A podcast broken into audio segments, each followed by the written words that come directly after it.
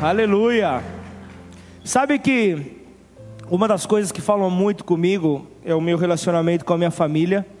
Deus fala muito, me ministra muito, traz muitas mensagens, respostas por meio do relacionamento com eles. Os meus filhos, Deus fala em pequenos detalhes, justamente pelo relacionamento pai e filho. E eu me lembro de uma situação, hoje, hoje eu estava meditando nessa situação, de uma experiência que eu tive ensinando a minha filha, eu já até falei aqui, ensinando a minha filha a andar de bicicleta. Me lembro que eu estava na rua perto de casa, estava andando com ela, e ela lá ia com as costas no. Quem, quem já ensinou filho a, a andar de bicicleta sabe que as costas vão para o espaço. E eu estava lá tentando, soltava ela, ela dava dois passos, desequilibrava. Desequilibrava. Aí teve uma hora que ela se incomodou já. Teve uma hora que ela já falou: Ah, pai, foi lá, sentou no, na, no meio-fio ali, deixou a bicicleta de lado e começou meio que a querer chorar. Falar: Ah, não, eu não dou certo com a bicicleta, eu nunca vou conseguir andar de bicicleta. Eu falei, tá bom, agora presta atenção em algo que eu vou falar. Mas na verdade, eu já contei essa história aqui. Só que eu não contei o contexto em que eu estava inserido há anos atrás. Eu estava sendo bombardeado com palavras, com acusações. Eu estava, eu estava realmente debaixo de, de, de uma situação onde é, eu precisava é, enxergar o Senhor nos mínimos detalhes. E ali, naquele domingo de manhã, Deus estava falando comigo por meio da minha filha. E ali naquele momento, eu lembro que eu, eu instantaneamente Deus me trouxe a palavra que, que Salomão traz, Provérbios 23, no versículo 7, ele fala uma, um alerta, né? uma, uma atenção, ele diz, ó, por, como imagina na tua alma, assim o é. E eu comecei a, a desenvolver esse versículo para ela eu comecei a falar da maneira como as tuas emoções estão respondendo. Eu falei, opa, é muito difícil para uma menina tão pequena. Eu falei, de acordo com aquilo que você está falando, aquilo que está saindo da tua boca, assim será sobre a tua vida. E me diz uma coisa: você sonha andar de bicicleta? Você quer andar de bicicleta? Ela falou, claro, pai. Então levanta dessa bicicleta e diz, eu vou conseguir andar de bicicleta. E ela fez isso. E, e, e, claro, não há nenhum, não é nenhum método de coaching, não é nenhum método psicológico, mas é a palavra de Deus. É algo real, é algo direto. E ela respondeu a palavra, ela, ela entendeu o princípio de tudo aquilo. Então, é, é para nós, o que, que isso traz para nós? Da maneira como nós imaginamos que nós somos, assim nós seremos. Mas mais fundo ainda, você você imagina como você é pelo tanto, pelo tanto que você escuta falarem acerca de você. Pelo tanto que as pessoas falam e você dá ouvidos. Então, já começa aqui dizendo: cuidado onde você permite que os seus ouvidos andem. Toma muito cuidado com aonde você permite que, o seu, que os seus ouvidos circulem livremente, porque há duas coisas, há duas coisas fundamentais que definem o nosso pensamento acerca de quem nós somos. Primeiro deles é a opinião das pessoas, aquilo que as pessoas falam ao nosso respeito. O outro ponto é a nossa própria opinião. Quem é que nós cremos que somos nesta terra? Quem é que nós cremos que nós somos? Isso define de uma maneira direta. Por isso, nós devemos ser seletivos a quem nós damos ouvidos. Posso ouvir um amém? Nós devemos ser seletivos a quem nós estamos dando ouvidos temos que ter muito cuidado. Então, se nós compreendermos então o poder da palavra de um pai que se move na sua pureza, na sua pureza no desejo de ver o seu filho, a sua filha é, é, rompendo as suas limitações, você vai ver que essa palavra, a palavra do pai, vai firmar os passos do filho vai firmar os passos da filha. Por isso é que nós devemos ser treinados, precisamos ser treinados em ouvir a voz do Senhor, em ouvir a voz do nosso Redentor. Nós precisamos estar habilitados para isso, porque a voz das circunstâncias ao nosso redor quer gritar a todo momento, a nossa voz interior quer gritar a, a todo momento. Então nós temos que estar atentos para discernir a voz do nosso Senhor. Inúmeras são as vezes que que, que, que, que, as vozes querem ditar os passos na nossa vida. São inúmeras as vezes que isso você vê isso acontecendo, mas quando a voz do Pai ela penetra o coração, você ganha então um novo sentido para a tua vida. Você entende aquilo que, que quem você é, você entende que nele você é fortalecido para a sua identidade. Você precisa ter então a sua identidade muito bem esclarecida. Por quê? Como imagina na sua alma, assim será. Por isso, muito atento a tudo aquilo que nós temos como a nossa identidade.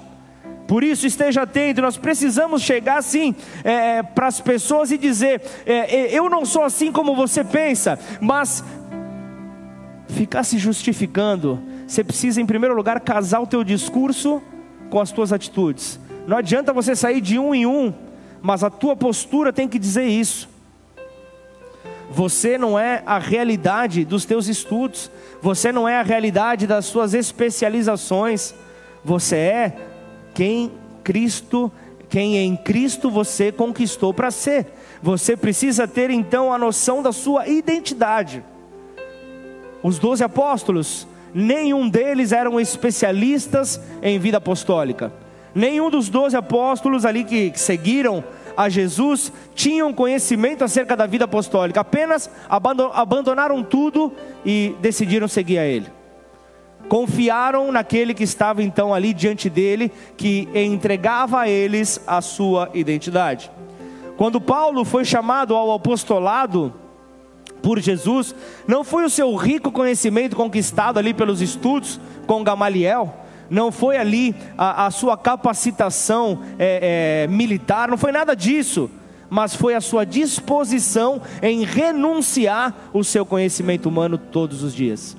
E eu vejo Paulo falando uma das declarações mais fantásticas, que eu tive a loucura e a falta de prudência de falar para um militar reformado ao me dizer: Eu tenho 32 anos de serviços militares. Eu falei: Maravilha, mas em Cristo é esterco.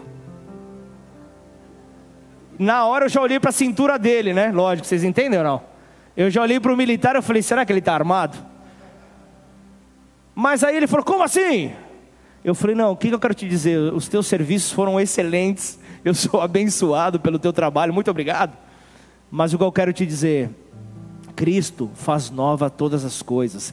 Cristo tem algo novo para você. Você você precisa entender que não é a, a, a, o seu conhecimento, a, sua experiência é, é, capturando aí ladrão na rua que, que vai ditar como você vai se relacionar com as pessoas aqui. Você precisa entender que aquilo que Paulo fala, Paulo passou boa parte do seu ministério simplesmente é, é entendendo o peso das consequências dos erros que ele teve na sua vida. E ele, e ele mesmo diz que todo conhecimento, para se chegar a Cristo, eu considero como esterco, eu considero sem valor algum. Por isso, eu preciso é, é deixar bem claro nessa tarde aquilo que o Senhor quer falar para nós nessa tarde, aquilo que o Senhor quer falar nesta mensagem para as nossas vidas, o que, que Ele quer trazer para nós, porque muitas vezes eu e você nós deixamos de agir porque nós pensamos não estarmos preparados para aquilo que Ele tem, não estarmos preparados para o Evangelho, mas o único que nos habilita ao Evangelho é a vida de Cristo. Posso ouvir um amém, Carlinhos? É, desculpa, igreja, posso ouvir um amém? Quem estava sexta-feira entendeu o porquê desse recado para o Carlinhos. Mas nosso novo líder da intercessão da igreja. Você pode dar uma salva de palmas a Deus ou não?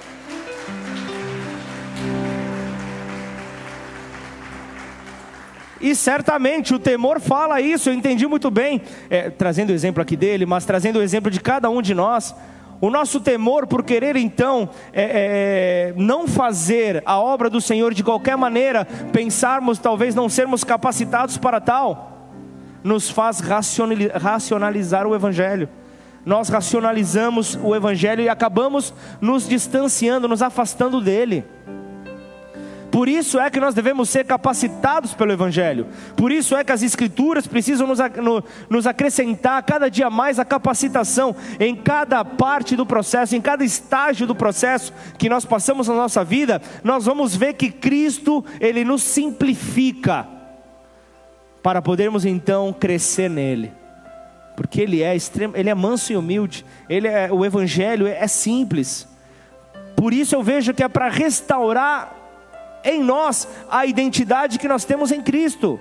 ele nos torna cada dia mais simples, a cada dia mais humildes, justamente para que essa restauração aconteça. E isso tudo cale as vozes que nós ouvimos ao longo do caminho. Você não pode, você não consegue, você não é capaz, você é, não está apto. São palavras que nós ouvimos ao longo do nosso caminho. Eu não sei quantas vozes você já ouviu, mas eu já ouvi diversas vozes. E sei que pensamento gera uma cultura. E a cultura, ela interfere diretamente no nosso comportamento. É por causa das vozes que nós ouvimos, nós vemos os comportamentos os comportamentos se perdendo. E, e, como isso é complicado, como isso é triste de se ver. Falei um pouco sobre isso essa semana sobre uma mentalidade que é normal para a igreja. A igreja começa a ver alguns sinais que a Bíblia mostra e já logo aponta: opa, está chegando o anticristo aí. Já aponta para o futuro: ah, é o fim dos tempos, tá. Mar...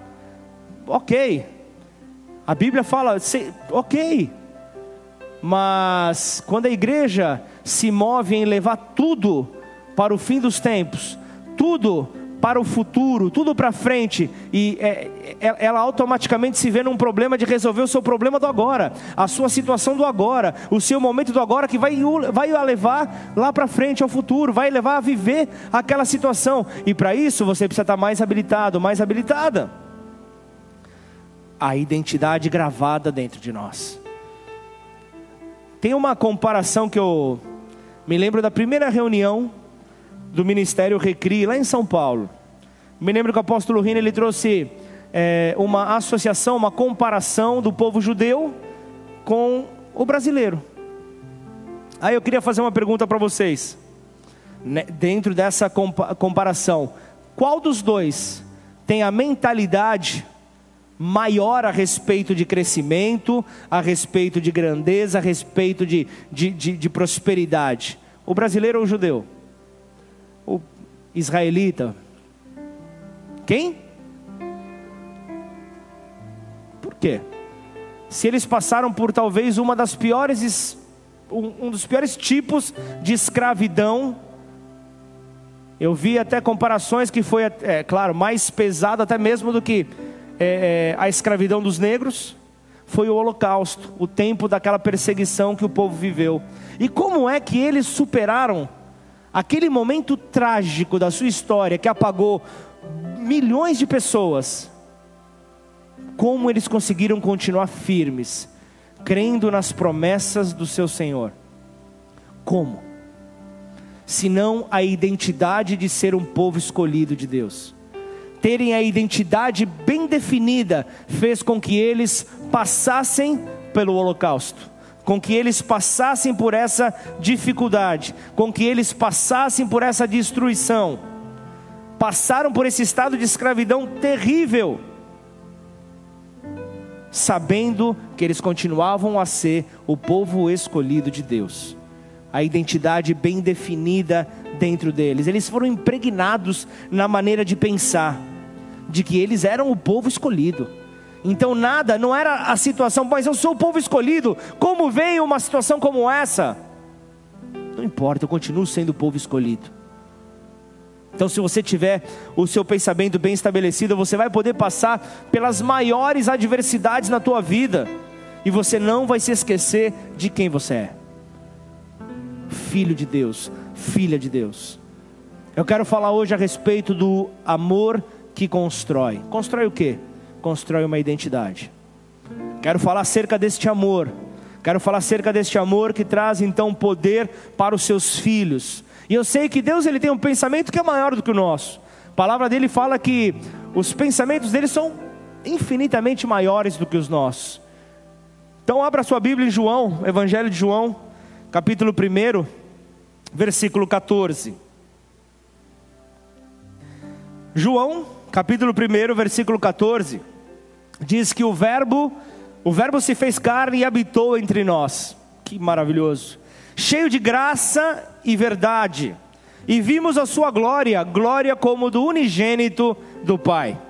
João dá testemunho a respeito dele e, exclama: Este é aquele de quem eu dizia: Ele vem depois de mim, mas é mais importante do que eu, pois já existia antes de mim. Porque todos nós temos recebido da sua plenitude graça sobre graça. Porque a lei foi dada por meio de Moisés, a graça e a verdade vieram por meio de Jesus Cristo. Ninguém, ninguém jamais viu Deus o Deus unigênito, o que está junto do Pai, é quem o revelou. Então repita comigo: graça e verdade. É isso então que Cristo tem para nós, é isso que Cristo revela a nós. Então, nós não podemos ficar restritos àquele pensamento, àquele conceito de que graça é um favor que nós não merecemos.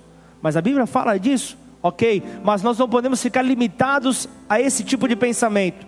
Nós não podemos ficar alimentados a isso. Então eu vejo que esse texto que nós lemos fala de Jesus, um Jesus que era cheio de graça e de verdade. Graça e verdade, a natureza do Deus invisível, apresentado aqui desta maneira. Então, como é que nós recebemos a plenitude de Cristo? Como é que nós recebemos essa plenitude se nós acreditamos apenas ser algo que nós não merecemos?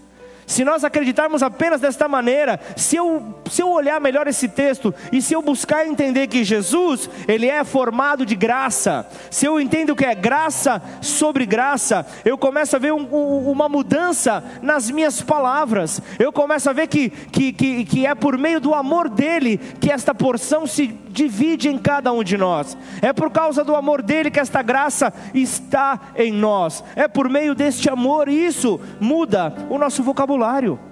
Isso muda as nossas palavras e nos permite ir mais além, mais fundo. Então entenda que a graça é a substância de Deus, é a substância de Deus que traz o invisível para então manifestá-lo visível. Transforma aquilo que era invisível em algo real, em algo visível. Então quando aquele, aquele que é perfeito, a plenitude de todas as coisas, como o texto está descrevendo aqui, aquele que é a graça, uma substância perfeita, ele veio veio à terra, ele habitou entre nós, mas para ele então se materializar, para ele então encarnar em um, em um homem, ele precisou entrar em uma menina virgem, em uma menina aí adolescente. É, é simples entender a magnitude da inteligência divina. Quando nós olhamos e vemos ali que ele tomou a, a, a forma de uma semente para habitar no ventre de uma menina. Ele colocou ali a, a, a, o, o caminho para a eternidade em alguém que era imperfeito. Ah, mas era uma moça virgem? Era, mas era a natureza humana. Como nós, ao nascermos, Maria não era perfeita, mas o, o perfeito veio habitar naquilo que era imperfeito. E é por isso que ele vem habitar em nós. É por isso que ele olha para nós mesmo sabendo que nós somos imperfeitos, ele sabe que o plano dele foi habitar no meio da imperfeição. Deus escolheu dessa maneira. E às vezes nós chegamos ali na igreja, é, chegamos na igreja e, e automaticamente nós procuramos perfeição em tudo. Nós queremos ver perfeição em todos os lugares, onde o nosso olhar bater, tem que haver perfeição. Puxa vida, mas o diácono está encostado na parede? Ah, isso. É... Não, não é certo. Na Bíblia está com a mão nas cadeiras, isso não é perfeito, não, não é possível. Puxa, mas e, e ah, mas e o pastor, mas e, ah, e a moça da cantina? Buscando perfeição em tudo. E aí sabe o que acontece? Nós nos tornamos críticos quando nós buscamos então é, é, é, é achar que estamos envolvidos em meio a uma perfeição, e eu só posso estar em um lugar onde seja perfeito. Esse pensamento nos faz ali tornar-nos é, é, pessoas extremamente críticas. Vamos falar o, o, a palavra real: chatas, pessoas insuportáveis.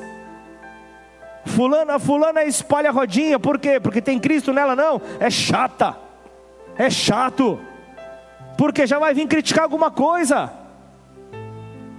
Então entenda que, que, que graças a Deus, Deus não olhou para nós e disse: Nesse colocarei meu espírito, no Marcinho não, no Júnior também não, no Eric piorou. Ah, sim, nós, nós, talvez eu coloque. Se Deus fosse agir dessa maneira, nós estávamos perdidos, porque ele olharia para o Pablo e ia falar: Pode ser, Pablo, eu não vou colocar em você. Só que o amor dele é tanto, o amor dele é, é, é, é tão poderoso, é, tão além da nossa mentalidade humana, que nós vemos que ele, ele, ele consegue então semear, colocar esta semente sobre o imperfeito. Então, quando a nossa compreensão acontece, você consegue olhar ao seu redor, você consegue olhar para todos ali e conseguir enxergar que lá existe uma medida de graça. Você consegue enxergar e olhar e falar: Eu vejo graça no tio Rick, eu vejo graça no Sérgio, eu vejo graça. É, é, é, a porção, você para de olhar os defeitos e começa a olhar, lá tem uma porção celestial lá tem uma porção celestial. Eu começo a ver então essa medida, e eu começo a entender, e então eu começo a crescer, graça sobre graça. Começo a crescer, as coisas começam a mudar. Então, à medida que eu identifico em cada um essa graça, à medida que eu identifico que cada um que está no corpo é revestido dessa graça, a à medida que eu enxergo que eu faço parte desse corpo, que é graça sobre graça, que é verdade, eu começo a entender que é, é, não dá para existir um amadurecimento isolado. O amadurecimento vem porque é, um vai apoiando o outro, um vai fortalecendo o outro, um vai empurrando o outro para avançar. É maravilhoso você enxergar dessa maneira. Mas quando eu me sinto acima de todos, eu estou me tornando uma pessoa difícil de se relacionar pensando que eu estou acima de todos, eu estou fugindo daquilo que Deus tem para nós, inclusive para mim, pensando dessa maneira. 1 Coríntios 13, 11, quando você vê Paulo falando, quando eu era menino, pensava como menino, eu agia como menino. Ele estava ali, ele estava ali dizendo, quando eu tinha é, é, a minha maneira errada de pensar, quando eu julgava as pessoas, quando eu olhava e esperava a perfeição de todos, quando eu, eu olhava e esperava que aquilo que dava errado em mim é, é, é tivesse ali aperfeiçoado em alguém. Quando eu era um menino, quando eu era, quando eu era imaturo, Paulo estava falando isso quando por causa do meu intelecto imaturo, por causa da minha falta de maturidade, eu não ouvia ninguém. É isso que Paulo estava falando. É, é, isso que ele estava falando aqui, ó. É, é, é, é, ele pensava como menino, mas quando ele chega a ser homem, quando a maturidade chega, ele desiste das coisas de menino. Quando a maturidade chega, você é conduzido para um novo patamar. E como eu falei no começo, isso foi o que fez Paulo ao longo da sua caminhada, contemplar as atitudes que ele fez. Curioso é você ver Paulo, quem, quem gosta, eu, eu, eu, eu, eu amo a história de Paulo é, ao longo das Escrituras, e eu vejo Paulo se apresentando no início, ao ser questionado na sua identidade de apóstolo, eu vejo ele dizendo: Epa, peraí, eu sou um como qualquer todos. Só que aí depois ele vai amadurecendo, ele entende que ele vai, ele vai diminuindo, e aí ele chega e diz: Eu sou o menor de todos. E aí no final da sua vida ele fala dos pecadores, eu sou o pior. É só a compreensão da sua identidade em Cristo que te faz então amadurecer dessa maneira. Te faz então entender que é tudo relacionado à graça sobre graça.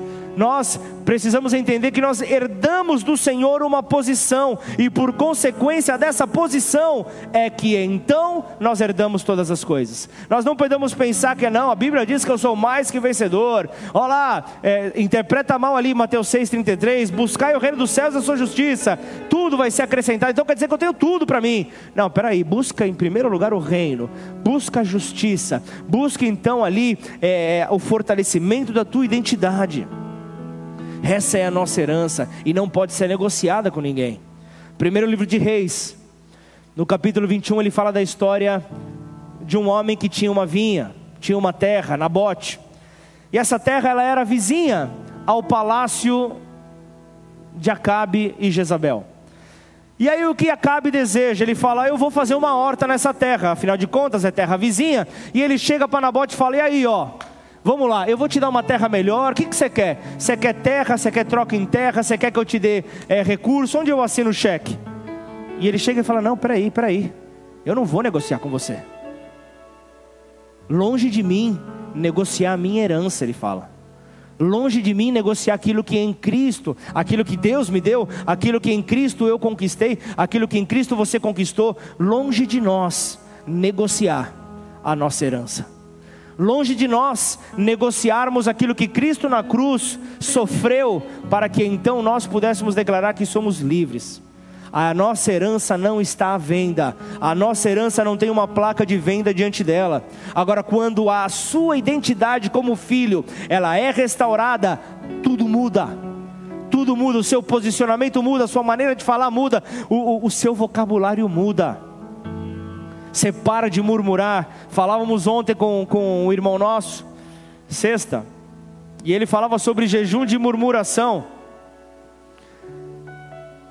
E aí eu, eu falei, eu não vou fazer ele pecar. Quase falei, e aí, o Mundial do Palmeiras? Eu vi que ele começou a ficar nervoso, eu já nem falei nada. Já ia murmurar. Já ia murmurar. É difícil. É difícil viver sem murmurar. Mas trazendo isso para a nossa vida com Deus, quando a nossa identidade ela é fortalecida, nada disso mais importa. Torna-se apenas fatos para brincarmos um com o outro. Simples, porque eu sei quem eu sou em Cristo tudo muda na minha vida. Então pode falar o que for, sabendo quem eu sou em Cristo Jesus, nada pode me abalar. Entenda que tudo é graça sobre graça. Então, enquanto houver necessidade, haverá, haverá graça sendo derramada. E a graça do Senhor estava sobre Paulo, e Paulo diz: A sua graça me basta.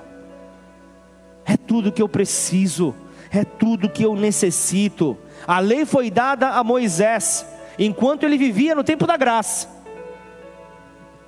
E entre a graça e a graça de Cristo, a lei vigorou, a lei aconteceu. João acabou vivendo entre elas. Agora eu vejo Jesus inaugurando então a graça com a verdade e trazendo um, um novo tempo. A, ver, a, ver, a verdade então, ela era desconhecida até Cristo estar ali. A verdade era algo desconhecido, então muitos acabam pensando e agora? E agora? O que eu vou fazer? Sem saber para onde ir, sem saber para onde avançar. Por isso eu preciso, eu preciso ter ali é, é, a certeza de quem eu sou para poder desenvolver na minha área profissional, no meu casamento, na, como, como pai, como, como, como mãe. Você precisa ter muito claro quem você é. Tudo começa a fluir a partir do momento que a sua identidade está gravada em você. Amém ou não? É isso que precisa estar tá muito claro. E, e, e, um texto que vem falando comigo alguns dias, traz acerca disso, Paulo falando acerca da plenitude dos tempos. Abre lá Gálatas 4, versículo 4.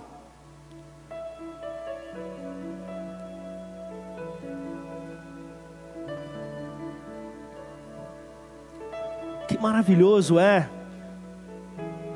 Paulo falando acerca da plenitude dos tempos, afirmando que a plenitude de Deus já foi.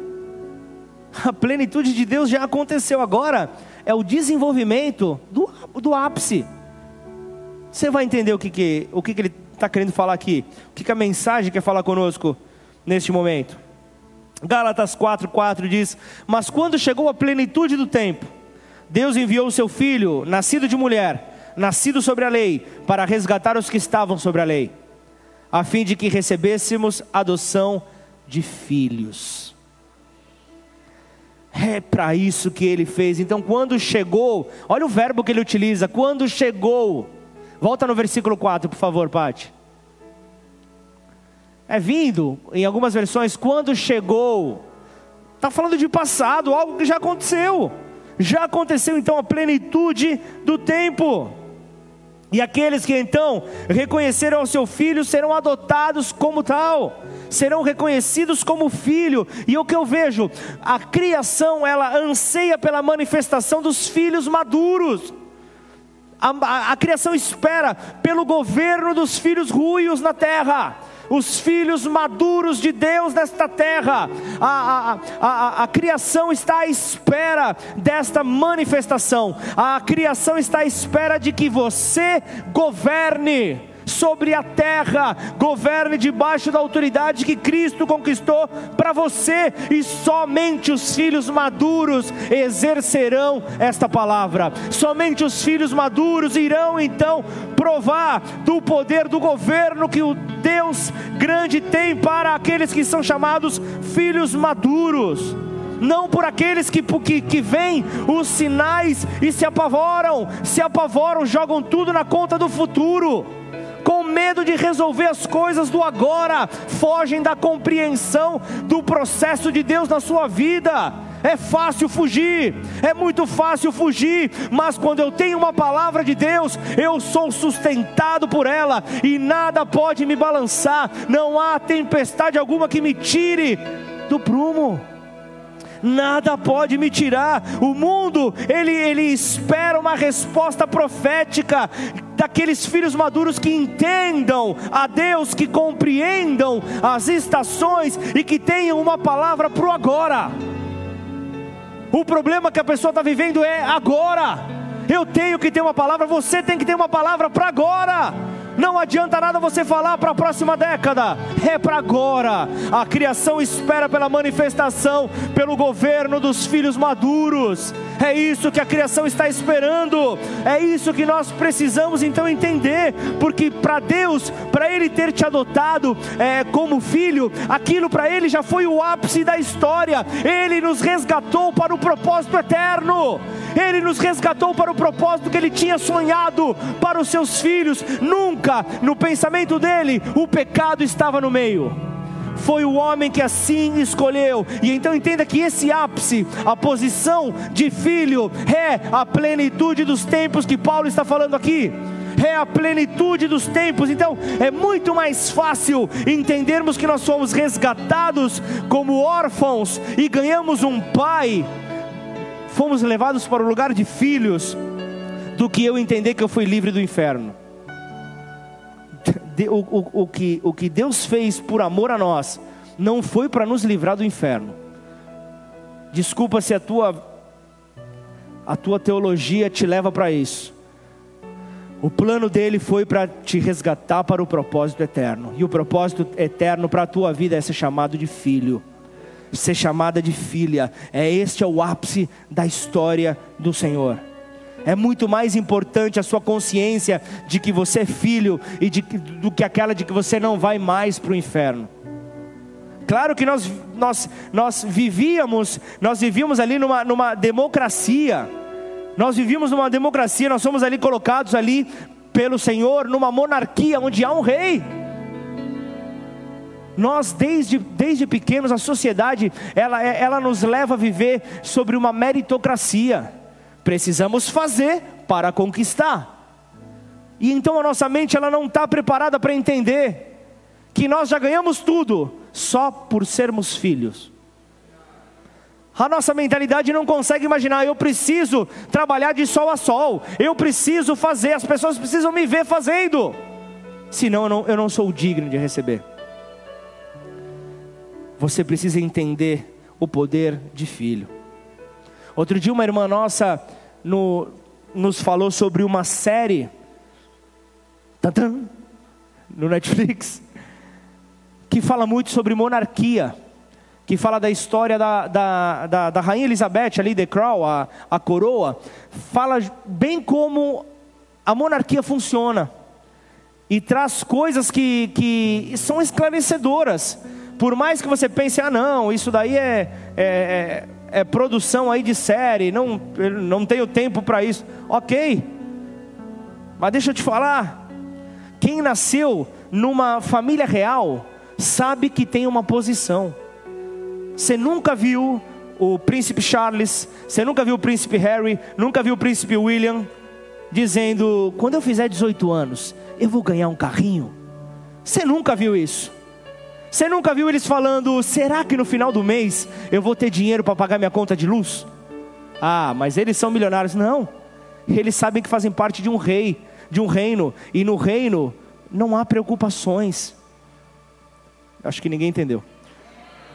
Se eu entendo que eu faço parte então de um reino e o meu rei me conduz a tudo, eu não posso colocar ali, vamos, agora eu vou exagerar, a minha conta de luz como o meu gigante.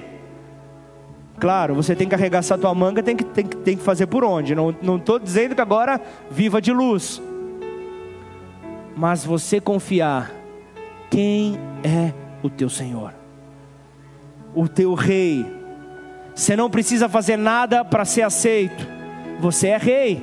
Eu, eu escutei uma história né, desse seriado que eu, eu não, não tá, parece que na, numa, na segunda temporada, falando acerca do do, do, daquele que está, o Charles, Príncipe Charles, que é o próximo da, da sequência, quando ele estava ali atingindo a maturidade, o, o pai dele, o pai dele é aquele que morreu, Philip, é isso?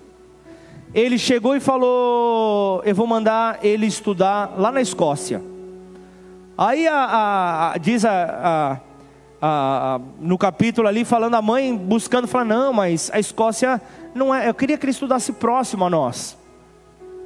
Mas aí ele vai, ele passa ali por, por dificuldades por causa do seu temperamento, por causa é, é, da sua timidez, da sua dificuldade. E aí ele volta, parece que meio que com uma, com uma, é, uma, uma sensação de derrotado. Só que ele chega aqui, ele chega lá no, no, no castelo, ele deixou de ser príncipe? Ele continuou sendo príncipe, teve uma experiência que não foi da mais positiva, mas ele continua sabendo quem ele é no reino. Ele continua sabendo quem ele é no reino. Então nós precisamos entender que não serão as nossas decepções que mudarão alguma coisa no reino. Nós precisamos entender que não, nada do que nós façamos nos tornará mais ou menos aceitos. Nada pode mudar, porque nós já fomos aceitos. É claro isso, acertando você ou não. Você é filho, você é filha, herdeiro, herdeira. Não faça nada para querer ser aceito. Não busque fazer nada para querer ser então é, aceita. Você não é, não é aceito por aquilo que você faz, mas é por aquilo que Cristo fez por você. É isso que faz com que você então seja aceito. Tira essa mentalidade de meritocracia e comece então a viver aquilo que foi liberado para você. Sabe o que é o melhor? Na graça você não fez nada por ela, alguém fez por você. Alguém fez para que essa graça chegasse até você. Alguém pagou o preço para que essa graça chegasse até você. Jesus viveu ali o seu ministério na terra ali, esperou 30 anos para começar o seu ministério na terra. E aí ele vai, começa é, se apresentando, ele vai, ele é batizado. Depois de ser batizado, agora é hora, né? Chegou minha hora de brilhar, você poderia estar pensando. O que, que o Espírito faz para ele? Vai para o deserto. É loucura pensar, Marcinho. Primeira igreja que, que Jesus pastoreou tinha um membro só e ainda por cima era o diabo. Vocês já pararam para pensar nisso ou não? Só tinha um membro naquela igreja, e o pior de tudo, era o diabo que não estava a favor dele e debatia ele em tudo, na palavra. Vocês acham que o diabo, ele conhece a palavra de Deus? Mas ele não conhece a vida que está por detrás da palavra de Deus. Então, as nossas crianças que estão aqui, com o Espírito Santo, sabem muito mais de Bíblia do que, do que o diabo. Porque não dá para você conhecer a vida sem ter a revelação do Espírito Santo. Se você não tem essa revelação por meio do Espírito Santo, você não consegue conhecer as Escrituras. Você não consegue se aprofundar sem o Espírito Santo, não dá para interpretar as Escrituras. E o curioso é que, para que, que Jesus foi levado para o deserto? Dá aí uma, enquanto eu bebo uma aguinha, dá, um, dá, uma, dá, um, dá uma opinião aí. faz o quê? Se fortalecer mais, quem mais?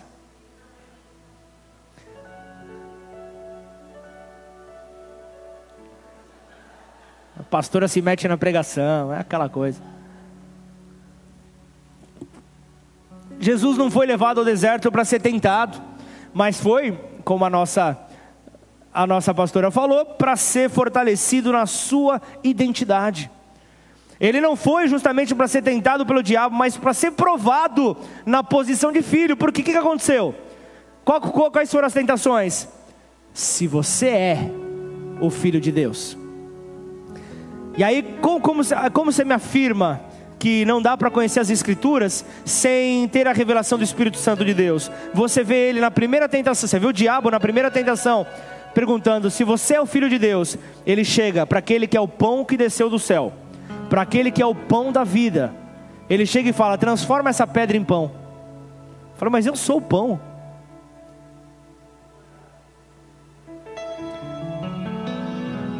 Como diria o filósofo compadre Washington, sabe de nada, inocente. Era isso que Jesus estava falando ali. Fica quieto, não é nem só de pão viverá o homem, mas de toda palavra que sai do Senhor, da boca do Senhor. É isso então que ele estava trazendo. Então a grande obra de Deus foi resgatar o ser humano para ser filho. Essa é a grande obra do Senhor, Ele nos transformou. O amor que constrói a nossa identidade foi justamente para nos fortalecer na nossa identidade de filhos. Jesus ele foi provado no deserto, naquilo que eu e você somos provados todos os dias. Como, como, como eu li aqui Romanos 8, como, como ovelhas que vão para o matadouro. Todos os dias eu e você somos provados. Ah, mas e aí? Você não é filho de Deus? miudinho, você não é filho de Deus? Está passando essa dificuldade? É, é, Rita, como que pode uma coisa dessa? Você que fala tanto do amor de Deus está passando lutas na sua casa? Como que pode? São lutas diárias, são acusações diárias na nossa identidade. Ah, se você fosse filho de Deus, como que o teu casamento está com tantos problemas? Como você está passando por tantas dificuldades financeiras? Se o teu Deus é o dono do ouro e da prata. Como pode uma coisa dessa? E, a, e o questionamento sempre vem: se você é filho de Deus. Ou ainda aquela constatação para tentar colocar pá de cal para enterrar, que você já deve ter falado, que você já deve ter ouvido. Após o erro de um filho de Deus, a palavra, a frase que vem, qual é? E é crente, ou não? para tentar enterrar, para tentar desmoralizar por completo aquele que errou. Como que se o ateu não errasse, o espírita não errasse, é, todas a, a, a, as outras é, formas de, de, de, de crença não errassem. Todos nós erramos, mas o questionamento se dá na paternidade de Deus. No, por isso que esse vínculo do filho com o pai tenta ser rompido desde do jardim do Éden. Desde o Éden nós vemos que é a paternidade que, é, que, que está sendo ameaçada, na verdade, ameaçada está sendo o, o, a nossa identidade como filhos. O pai continua sendo pai independente das situações. Então entenda que os desertos eles não, eles não são para nos matar, mas eles vêm para provar a nossa posição, vêm para provar quem é que nós somos em Cristo. Será que nós somos mais que vencedores, como nós falamos? Ok, a luta vem, e aí? Como que você vai enfrentar? Você vai saber é, é, como reagir a isso? Por isso, alimente-se da graça. A graça sobre graça, a verdade, Cristo não dos nossos pensamentos contaminados, não das nossas murmurações, mas alimente-se da verdade, a, verdade de quem você é em Cristo, a verdade de quem você é no teu Senhor não aquilo que você tem vivido, que vai determinar quem você é, mas é que aquilo que Cristo conquistou na cruz é que determina quem você é. A graça não é aquilo que flui por, por conveniência. Não tem nada a ver com isso. A graça é algo que é compartilhado pelo Espírito. A graça é algo que é compartilhado em humildade. E eu me sujeito ao outro em amor por meio da verdade, por meio da graça. É isso que me faz então viver é, amando ao meu próximo como a mim mesmo. É isso que me leva a ter esse tipo de atitude. Para concluir, Paulo, quando ele começa a, a explanar acerca dos cinco ministérios que servem para edificação da igreja, Ele, antes disso, ele, ele fala é, no versículo 7, é, Efésios 4, 7, ele fala que há uma porção de graça para cada um, e, ele, e é justamente para que ninguém se glorie, é justamente para que ninguém ache que é por sua capacitação, mas é pelo amor, é pela verdade, é por quem Cristo é, é segundo o dom de Cristo, como a gente vê aqui nessa versão. É isso que nós precisamos entender para que ninguém se glorie, para que todos possamos entender, precisamos uns dos outros. Precisamos uns dos outros, é isso, é claro, é nítido, nós precisamos ter isso certo. Tio Rick deu testemunho aqui e ele, e ele falou: oh, não estou trazendo nenhuma indireta para ninguém. Ele estava dizendo: Eu estou dando uma direta a vocês. Que é o que? É, é, é, é, nessa compreensão de filhos que nós somos, usarmos as ferramentas que nós temos. Gente, não sei se você percebeu, mas já tem um ano que nós estamos de pandemia e já tem um ano que nós estamos com um monte virtual, todos os dias orando.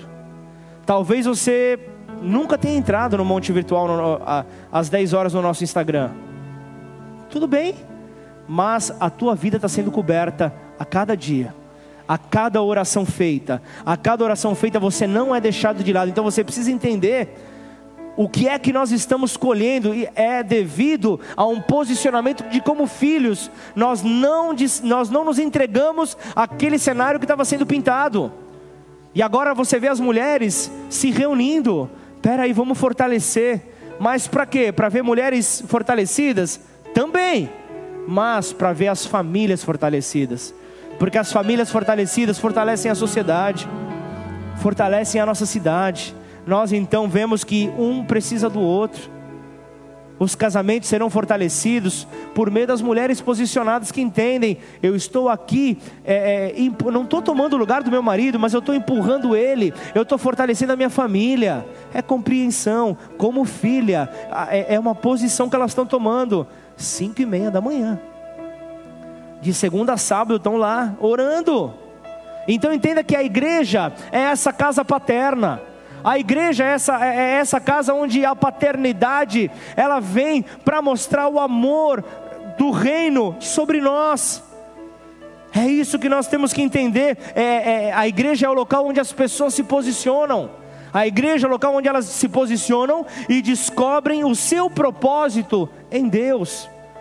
Então nós temos que estar ali é, é certos do que é que está envolvido então em jogo, do que é que está ali relacionado diante de nós.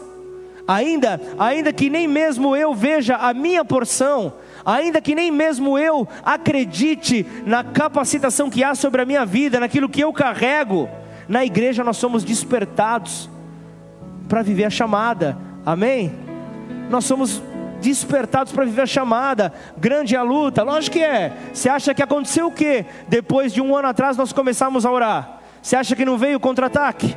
Na hora que você se posiciona em oração, vem o contra-ataque. Na hora que você se posiciona para buscar no Senhor a resposta, vem sim o, o, os pratos de lentilha do mundo. Lógico que vem. Vem sim os acabes que são manipulados pelas Jezabéis da vida. Vem sim para tentar comprar a tua herança. É claro que vem porque houve um posicionamento. Você entendeu quem você é como filho e você começou a usar as armas corretas. E então o que, que acontece? É guerra, é trono sobre trono, é guerra, é guerra. Então, diante desta guerra, nós nos posicionamos como a compreensão de que o general, aquele que está à frente do exército, aquele que está à frente do reino, o Rei dos Reis e Senhor dos Senhores, Ele guerreará a nossa luta, é Ele quem lutará por nós, em nome de Jesus. Não se esqueça disso, coisa simples de compreender. Aquele que era 100% homem e 100% Deus, Jesus, ele veio à terra e ele teve um pai terreno para guiá-lo nos caminhos que ele iria andar. E você vê ali José é, é, é, orientando Jesus para que Herodes não o capturasse. Você vê ali, houve, houve uma orientação. Como assim? Deus na forma, na forma humana fugindo de um rei. Como assim? Obedecendo a um reles mortal. Como assim? Como pode algo assim?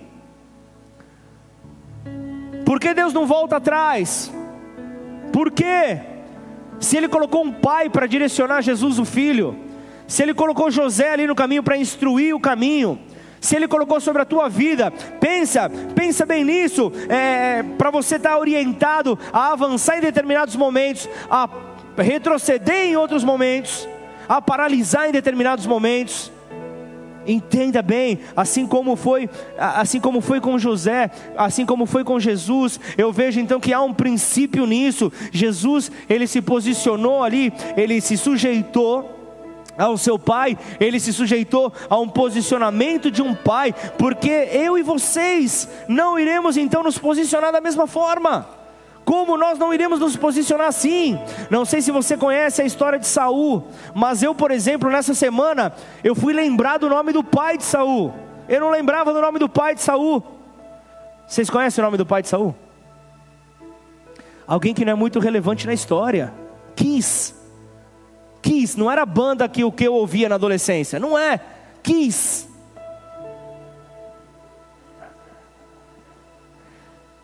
Quis era o pai de Saul. E a Bíblia vai descrevendo ali no começo da caminhada de Saul que Saul era um homem formoso. Saul era um homem de uma boa aparência. Saul era um, era um cara que tinha pinta de rei, sabe? É tipo, tipo você vê lá os caras lá da, da Inglaterra com a, com a bochecha rosinha, com aquela cara de, de rei, sabe?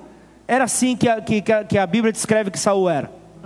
Só que aí qual que é a primeira experiência? Na hora que ele fala, eu estou preparado, eu estou pronto, vamos lá, o que, que eu vou exercer aqui nessa terra? O que, que quis o pai de Saul fala? Filho, vai cuidar das minhas jumentas. Vai, vai atrás das minhas jumentas. Olha a instrução importantíssima que o pai deu a Saul. Aí o que, que você vai imaginar se você não conhece a história? Você vai imaginar, puxa, olha que antes desse momento, a Bíblia não descreve nada acerca de Quis. Tamanha a, a falta de relevância que esse pai tinha. Mas olha o, o, o curioso.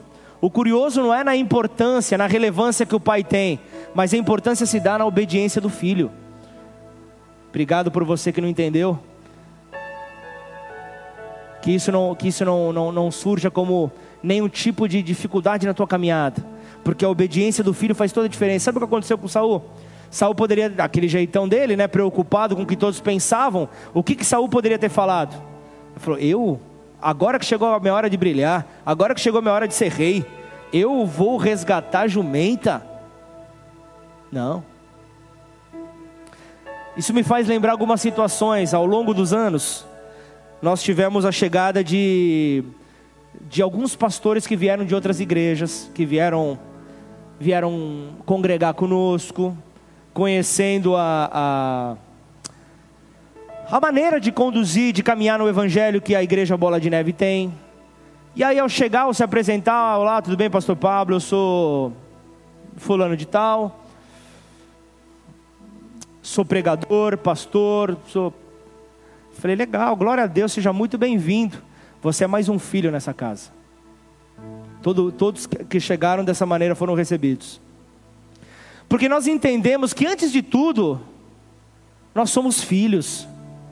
Antes de tudo, nós, nós temos que entender que, que, que nesta casa, o Pai, Ele nos direciona, Deus Ele nos direciona, Ele, Ele nos conduz em cada passo que nós fomos dar. E não é os méritos que eu possuo, não é o que eu conquistei em terra que vai mudar alguma coisa. Mas vamos caminhar. Imagina só, é, assim como foi com Saul, aqueles que chegaram, ó, vamos lá, vamos servir, vamos.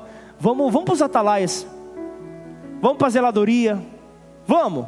vamos. Não, e não é diminuir ninguém. Você não é um pregador? Prega. Prega na zeladoria.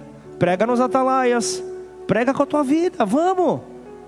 Nós não, não, não queremos matar o chamado de ninguém, pelo contrário, nessa transição, nós queremos potencializar, mas principalmente entender qual é a, a, a direção que Deus tem para nós como ministério. Então, alinhados, caminharmos. Se não é um caminhando ali, outro caminhando aqui, outro bloco aqui. Não, mas nós caminhamos juntos. O bom pastor nos direciona Então entenda que aqui você é filho, aqui eu sou filho. Nós somos filho. E Saul, esse cara incrível, esse jeito de rei, ele não desobedeceu. O que, que ele foi fazer? Ele foi ali buscar jumenta. Sabe o que aconteceu? automaticamente, no posicionamento dele, ele pisou, ele, ele tomou a decisão, ele avançou. Sabe o que aconteceu?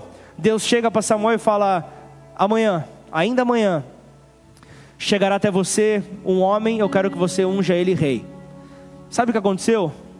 Por causa da obediência daquele homem, ele encontrou seu reinado.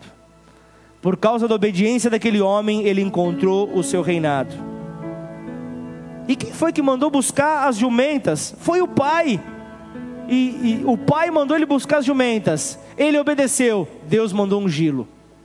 Vocês estão entendendo qual é o, o, o, a resposta que veio por meio da obediência? É isso que acontece, é, é, é, essa resposta que vem. Um filho que obedece à voz de um pai, ele está em sujeição ao próprio Deus, e é isso que as Escrituras mostram. É isso que nós vemos aqui de uma maneira clara acontecendo. É entendermos a, a, a, importância de responder a Ele. Ah, mas não era um fato isolado isso, pastor? Não, com, com Davi aconteceu o mesmo. Ele já era um homem quando ele matou um urso. Ele já era um homem quando ele matou um leão, já, já tinha ali né, a, a, a sua maturidade, por mais que fosse um jovem. Ele já havia matado um urso, ele já havia matado um leão. E sabe o que, que o pai pede para ele? Vai levar um lanchinho para os teus irmãos. Porque os homens naquela época entendiam que era algo natural o servir a guerra, ou ir à guerra. E os irmãos de Davi estavam todos na guerra. E ele ali, naquele momento, o que, que ele fez? Eu vou levar lanchinho para os meus irmãos. É assim que o Senhor me vê? Ou é assim que o Senhor quer que eu faça? Se eu entender então que isso faz parte do meu processo, se você entender que isso faz parte do seu processo, assim como Davi, posicionado em obediência, posteriormente o que aconteceu? Sozinho, ele venceu aquilo que um exército inteiro não conseguiu vencer. Porque a bênção, glória a Deus pelo aleluia que uma pessoa recebeu. Vocês diminuíram o volume? O que aconteceu? Ou vocês estão é, chocados com a, a, a revelação do ápice do amor de Deus, que é restaurar a tua aliança como, como filho. Logo, eu preciso então estar posicionado como filho. Se eu estou posicionado como filho, eu vou então é, é, é, viver então a recompensa, a recompensa de um filho. Esse é o lugar que Deus que, que, que gera encontros divinos.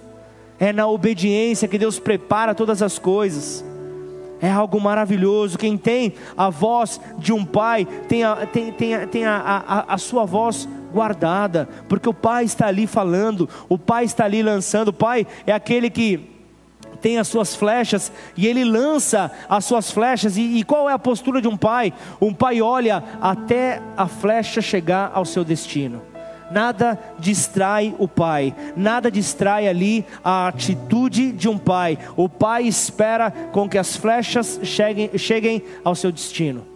É esse é o papel que o pai tem. Então, certamente nós seremos provados. Certamente nós viveremos por provações, nós passaremos por desertos, que é a tipificação de dificuldades, de lutas, de sequidão. É algo, é algo que vai acontecer para sermos provados na nossa posição de filhos. Você será provado nesta semana na sua posição de filho. E o que você vai poder fazer para que a terra conheça a glória de Deus por meio do exercício da tua identidade? Assim é que nós provaremos então deste grande amor, esse grande amor que constrói, rompendo com toda a orfandade, trazendo o, o, os cativos de volta para o Pai, os escravos de volta para o Pai, para que então possam viver o seu propósito eterno. Curva sua cabeça, feche seus olhos. Nos leva, Senhor. Nos leva a viver, ó Pai. Nos leva a viver, ó Pai, desta tua identidade. Nos leva a viver a nossa identidade como filhos, nós queremos, ó Pai, romper com tudo aquilo, Senhor, que gera injustiça sobre as nossas vidas. A tua palavra é clara quando diz que todo aquele que no Senhor crê não será confundido. Por isso nós continuamos a crer. Por isso nós continuamos a crer. Aleluia. Senhor, nos ajuda, Pai, a mergulhar nessa palavra que o Senhor compartilhou conosco nessa noite. Que você possa nessa hora, nesse espírito de adoração, que você possa fluir, que nessa hora você possa, em liberdade, entender a voz do Pai, compreender a voz do Pai. Nós vamos entrar num momento de adoração. Eu quero que você fique em liberdade, porque o Filho é livre mas fique em liberdade. Se você quiser se ajoelhar, orar, se você quiser ficar sentado na tua cadeira, se você quiser levantar do seu lugar, se você quiser, é, faça o que você quiser. Mas permita que essa voz continue a te ministrar. Permita que essa voz continue a te colocar no teu devido lugar, que é o lugar de filho. Em nome de Jesus. Vamos adorá-lo. não seremos abalados, Senhor. Senhor, nos ajuda, Senhor, então a afirmar esta identidade em nós. O Filho é aquele que é nascido de Deus.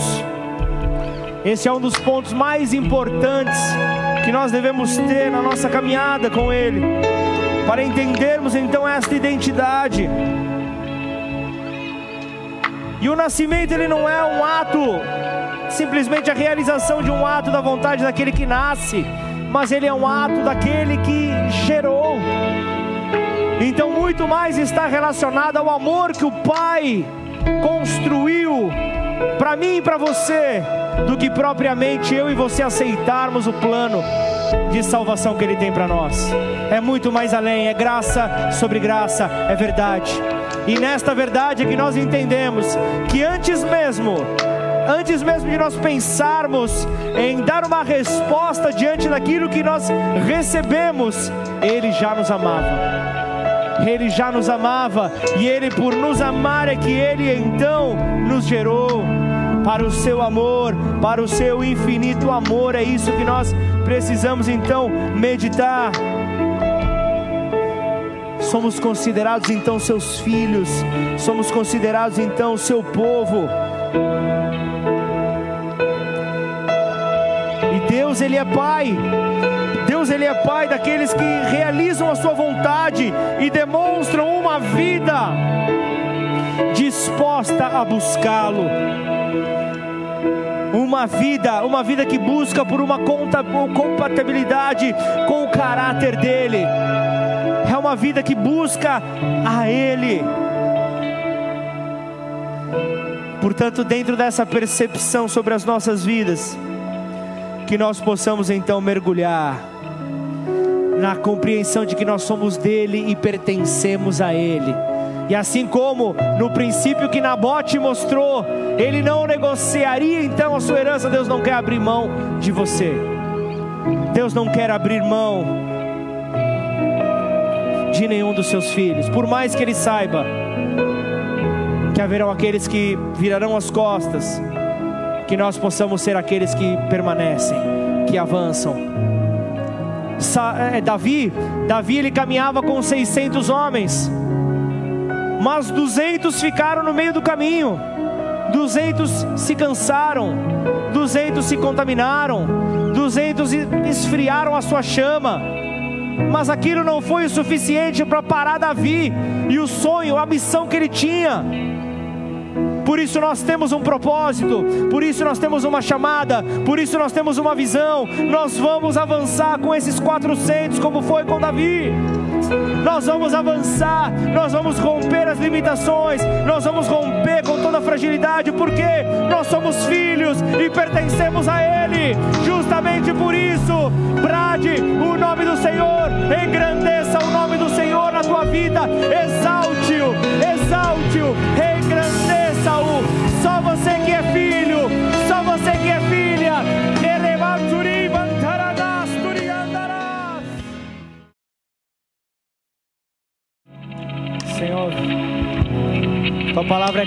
quando ela nos afirma, Pai, a respeito que a palavra está perto de nós, na nossa boca e no nosso coração.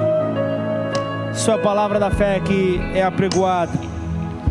E a palavra de Deus disse: com a tua boca confessares Jesus como Senhor, e em teu coração creres que Deus o ressuscitou dentre os mortos, será salvo. Por isso eu quero apresentar esse momento a você que nos visita hoje, a você que está aqui, a você que nos acompanha por meio da, da transmissão e não entregou a sua vida ao Senhor Jesus. Ele marcou esse momento, ele marcou este dia para que você pudesse confessar com os teus próprios lábios, porque todo aquele que nele crê não será confundido, diz a palavra do Senhor. E esse convite nada mais é para você restabelecer o plano original. E no plano original, quando Deus coloca no Éden Adão, ele olha para Adão e diz: Eu preciso que você entenda então o plano que eu tenho para você. E ele coloca um jardim dentro do Éden, o chamado lugar de delícias, lugar de deleite. E ali então Adão começa a governar. Então Adão ali começa a viver aquilo que Deus tinha para ele. E havia um encontro, havia um encontro diário. Esse encontro falava de um relacionamento que Deus quer nutrir comigo e contigo. Mas talvez você não tenha ainda esse relacionamento. Talvez você ainda não, não consiga entender a profundidade, a profundidade do nome filho, filho de Deus.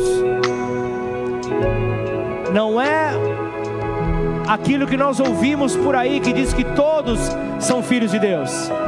Na verdade, todos somos criaturas de Deus e nos tornamos família, nos tornamos filho a partir do momento que reconhecemos a Jesus Cristo como filho de Deus, como aquele que morreu no nosso lugar para a nossa salvação. Portanto, se você está nessa condição, quer reconhecê-lo e recebê-lo como teu Senhor, como aquele que vai guiar os teus passos, repete essa oração comigo, esteja você na conexão ou aqui presencialmente. Repete assim comigo: Pai, eu te peço perdão, te peço perdão pelos meus pecados, pelos meus pecados. e a partir de hoje, eu quero mudar as minhas atitudes, e assim assim, eu te reconheço como filho de Deus, como aquele que veio à terra morrer no meu lugar, pela minha liberdade, e ao terceiro dia ressuscitar por amor a mim, mostrando que não há nada que possa deter aquele que está enviado por Deus. Portanto, Senhor, eu te recebo como meu único e suficiente Senhor e Salvador. Escreve o meu nome no livro da vida e a partir de hoje guia os meus passos. em nome de Jesus. Pai, em nome de Jesus, eu quero apresentar cada vida que fez esta oração nesta hora.